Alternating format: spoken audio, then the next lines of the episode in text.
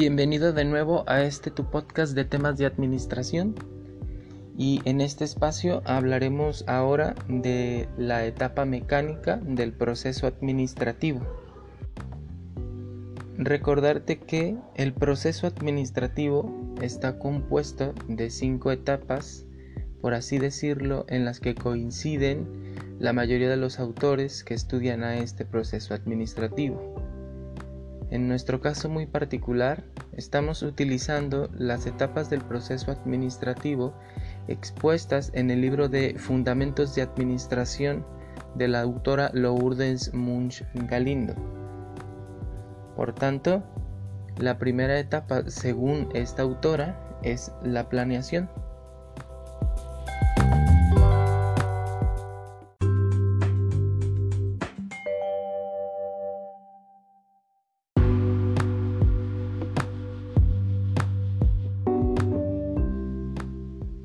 Durante esta unidad abordaremos el concepto de planeación, sus principios, importancia, el proceso mismo de la planeación compuesta por subprocesos o etapas, los tipos de planeación y finalmente las técnicas más utilizadas al momento de planear.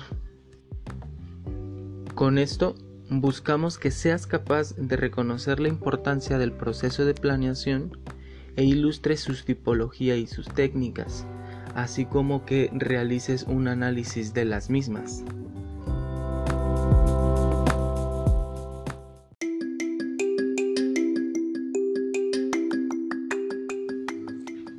Con lo anterior, entonces, damos inicio a este estudio de la primera etapa del proceso administrativo denominado planeación.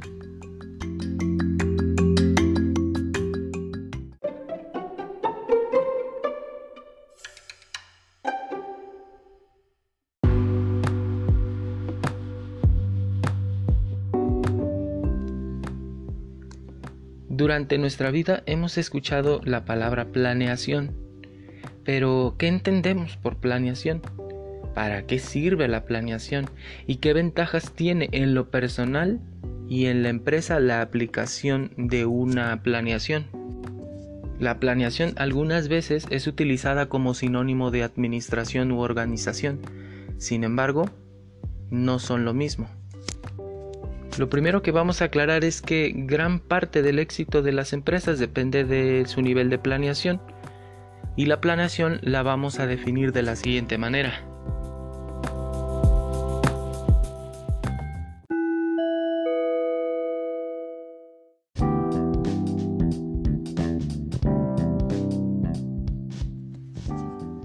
Entenderemos a la planeación como la determinación de escenarios futuros y del rumbo hacia donde quiere dirigirse la empresa, y de estos resultados que se pretenden obtener para minimizar los riesgos y definir la estrategia para lograr el propósito de la organización con una mayor probabilidad de éxito. Por supuesto que existen diferentes tipos de planeación y estos bueno, van a depender o están de acuerdo al nivel jerárquico en donde se realiza la planeación. También dependen junto con el nivel jerárquico el ámbito de la organización que abarque y el periodo que contemple. Por tanto, la planeación pudiera clasificarse de la siguiente manera. La primera es la planeación estratégica, la segunda es planeación táctica o funcional y finalmente tenemos a la planeación operativa. El primer tipo de planeación, la estratégica, normalmente es utilizado por los gerentes o directivos de la empresa y ayuda a definir los lineamientos generales de la planeación de la empresa.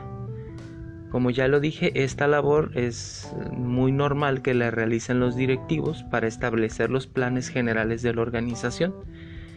Eh, normalmente también esta planeación es a mediano y a largo plazo y por supuesto abarca toda la organización.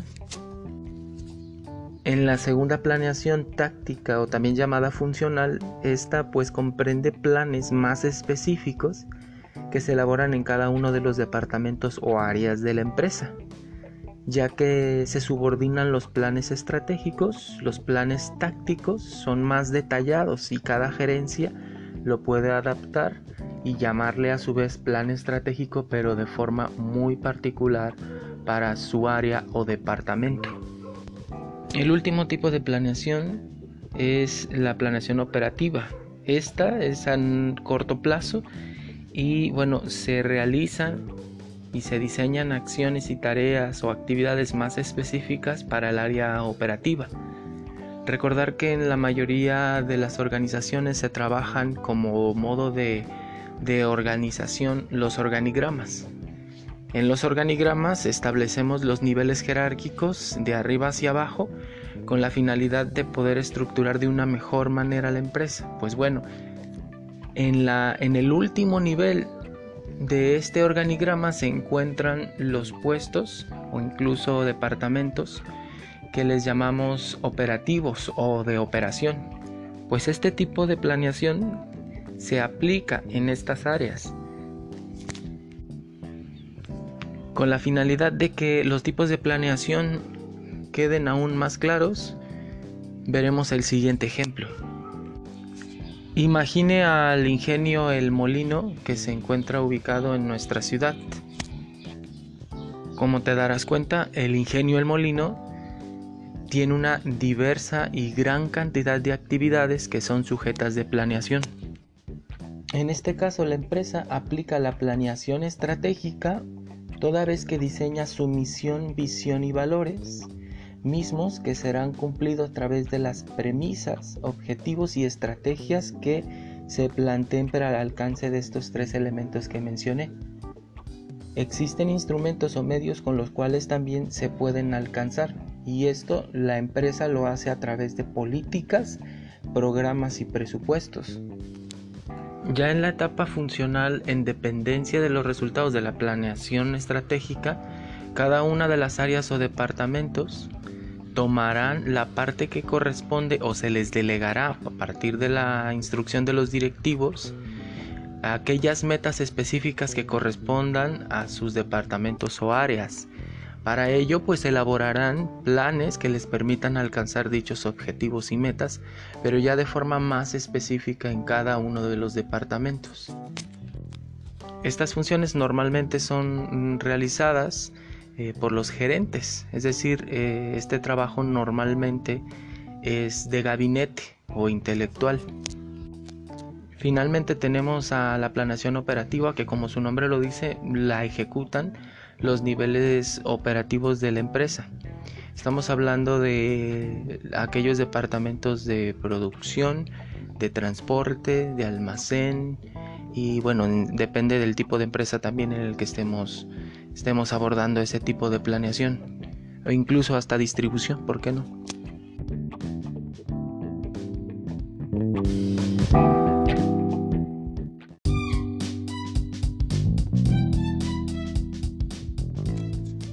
En definitiva, la planeación es importante, o muy importante, ya que a través de ella podemos verificar el adecuado funcionamiento de cualquier grupo social y minimizar el riesgo de las actividades que se llevan a cabo en cualquier empresa.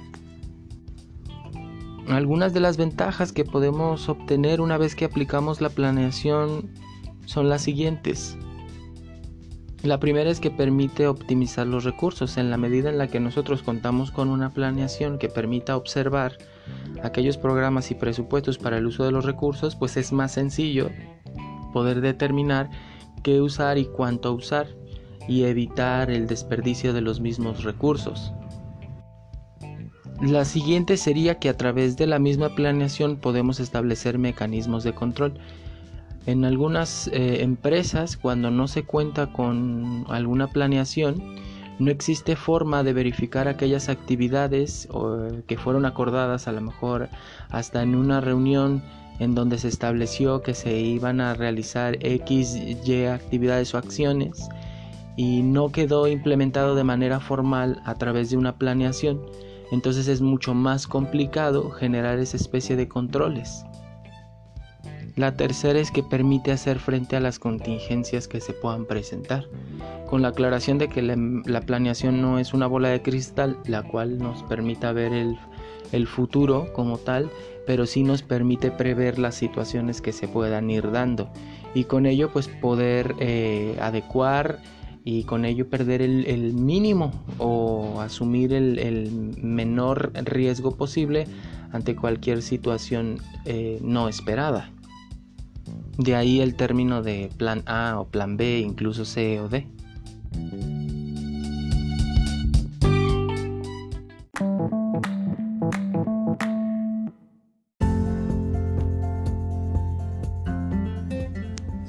La planeación en sí es un proceso y al serlo pues consta de diferentes etapas. A continuación voy a mencionar las etapas de la planeación estratégica. Cuando uno desea hacer una planeación estratégica, antes de establecer misión, visión, valores, etc., definitivamente uno tiene que hacer el análisis del entorno. Al momento de analizar el entorno, eh, seguramente nos encontraremos con algunos aspectos externos, es decir, los que están fuera, de la empresa y que no vamos a poder controlar. Después estaremos estableciendo un análisis interno, es decir, aquellos aspectos o elementos que sí vamos a poder controlar dentro de nuestra empresa. Entonces seguramente te estás preguntando cómo que controlar y no controlar dentro de un ambiente empresarial. Pues bien, las cuestiones externas, es decir, las que son ya eh, del mercado en sí, hay ciertos elementos en los cuales nosotros no podemos ejercer un control. Por ejemplo, las tasas de los impuestos que son como tal aplicadas a los productos y servicios que la empresa vende las condiciones legales o políticas que predominan en el mercado en el cual competimos. Esas definitivamente la empresa no puede ejercer algún control sobre ellas. Las condiciones climáticas que van a predominar en el área geográfica en donde nosotros nos desenvolvemos. Tampoco podemos nosotros establecer algún tipo de control. Sin embargo, existen algunos elementos internos en los cuales sí podemos ejercer un tipo de control estamos hablando ya de forma muy particular todo lo relacionado con los procesos productivos dentro de la empresa, con el control de costos, con la forma y el establecimiento de técnicas o estrategias de venta, etc. Sin duda alguna, este análisis, tanto externo como interno, nos llevaría a utilizar una de las técnicas de planeación que es de las más utilizadas, lo llamábamos análisis FODA. El análisis FODA, por sus siglas, nos permite establecer las fortalezas, oportunidades, debilidades y amenazas. Esta técnica es muy útil ya que a través del cruce de estos cuadrantes que posteriormente veremos, nacen las estrategias que nos permiten sacar la mayor ventaja de algunas situaciones. Toda vez que ya hemos analizado eh, o realizado el análisis del entorno interno o externo, ahora sí estamos en condiciones de poder establecer la visión, entendida como aquella eh, noción o aquella ambición o posición que yo quisiera tener en el futuro. Posteriormente la misión, que también es entendida como razón de ser de la empresa, es decir, como por qué o para qué existe esa empresa. Seguida de la filosofía, es decir, en esta parte las empresas siempre están preguntándose qué valores o qué conceptos éticos y morales se van a aplicar durante eh, la ejecución de las actividades de la empresa. Posteriormente eh, se establecerán los objetivos, los cuales los vamos a entender como aquel resultado específico que deseamos alcanzar y estos deben ser por supuesto medibles y cuantificables en el tiempo para, lograr la misión. Muchas empresas utilizan eh, políticas como siguiente paso después del establecimiento de los objetivos que les permitan tener ese curso de acción o que les muestre la dirección y el empleo general de recursos para lograr los objetivos. Claro, sin, sin confundir la política con la regla.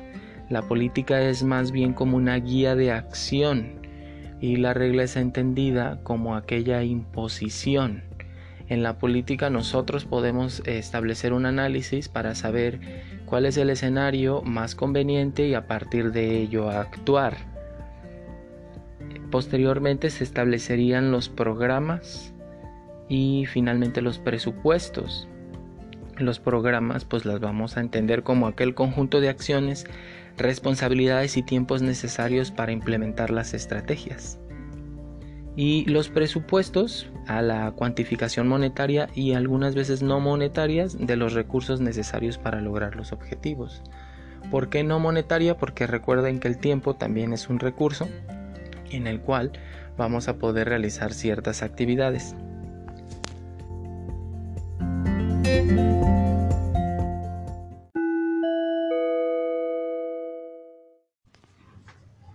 Con la finalidad de que el proceso de planeación sea más simple de aplicar, existen ciertas técnicas que nosotros podemos usar para tales fines. Las técnicas en sí se pueden dividir en dos, en cualitativas y en cuantitativas. Las cuantitativas, eh, estas técnicas usan algunos modelos matemáticos para hacer simulaciones de lo que podría pasar en el futuro. Insisto, son modelos matemáticos que surgen a través del estudio de ciertas variables y que permiten generar algún tipo de planeación. Y la segunda son cualitativas. Estas son herramientas y conocimientos que surgen de la experiencia o de la observación misma de quienes llevan a cabo la planeación. En nuestro caso vamos a utilizar dos tipos de planeación. Número uno, técnicas, perdón, de planeación. Número uno, el análisis FODA y número dos, la gráfica de Gantt. En el caso del análisis FODA, lo mencioné hace un momento, sirve para detectar fortalezas, oportunidades, debilidades y amenazas que pueden afectar el logro de los planes de la misma organización. Por tanto, las fortalezas son puntos fuertes y características de la empresa que facilitan el logro de los objetivos. Las oportunidades son factores externos del entorno que propician el logro de los objetivos. Esto es importante porque algunas veces eh, hay situaciones externas a la empresa que permiten sacar cierta ventaja. Las debilidades son puntos débiles, factores propios de la empresa que impiden el logro de, los objetivos. Y finalmente tenemos a las amenazas que son factores externos del entorno que afectan negativamente e impiden el logro de los objetivos. Si recuerdas, eh, hace un momento comentábamos que antes de que tú realices una planeación estratégica, lo primero que habría que hacer es un análisis del entorno interno externo. Pues bueno, la técnica FODA nos permite materializar este tipo de análisis. La segunda técnica es llamada gráfica de Gantt y esta técnica es comúnmente utilizada para establecer de manera simple, visual, gráfica las etapas de un programa. Eh, fue creado por Henry Lawrence Gantt con doble T. Para elaborarla eh, se siguen los siguientes pasos. Número uno, uno debe de identificar y determinar todas las actividades para lograr las estrategias. Número dos, organizarlas cronológicamente. De ahí que sea un programa. Número 3. Organizar cada actividad de acuerdo a su duración, fecha de inicio y fecha de terminación, así como el establecer quién será el responsable de realizar esta actividad.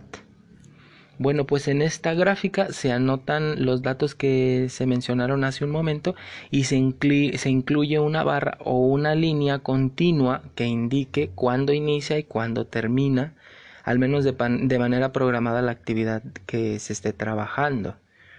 Eh, encima o puede ser a través de una columna se establecen los responsables de esta actividad. Eh, esta técnica es muy simple, para utilizarse ya que eh, se puede entender como una especie de calendario también pero basado con, con un principio que se le llama control como tal y facilita el trabajo, la planeación de cualquier tipo de proyecto.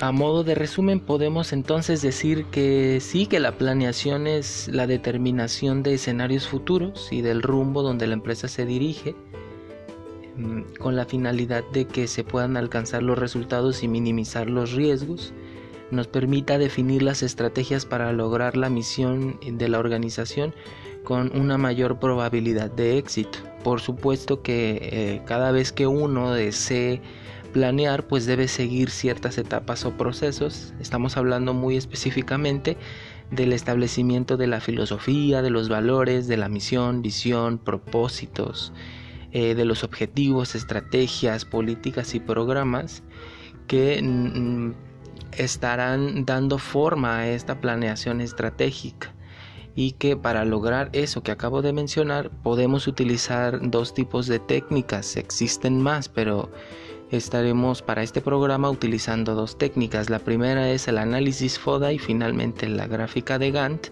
El análisis FODA que nos permite realizar, valga la redundancia, un análisis del, entorno interno y externo de la empresa. Y finalmente la gráfica de Gantt que nos ayuda de forma mucho más simple, eh, de forma visual o gráfica a identificar cómo es que vamos a desarrollar ese programa de actividades. Recuerda que puedes dejarme tus comentarios, dudas a través del Classroom o a través del grupo de WhatsApp o incluso de manera directa en mi vía telefónica en caso de que cualquiera de los elementos que acabo de mencionar o incluso conceptos no hayan quedado claros y se requiera de algún reforzamiento adicional.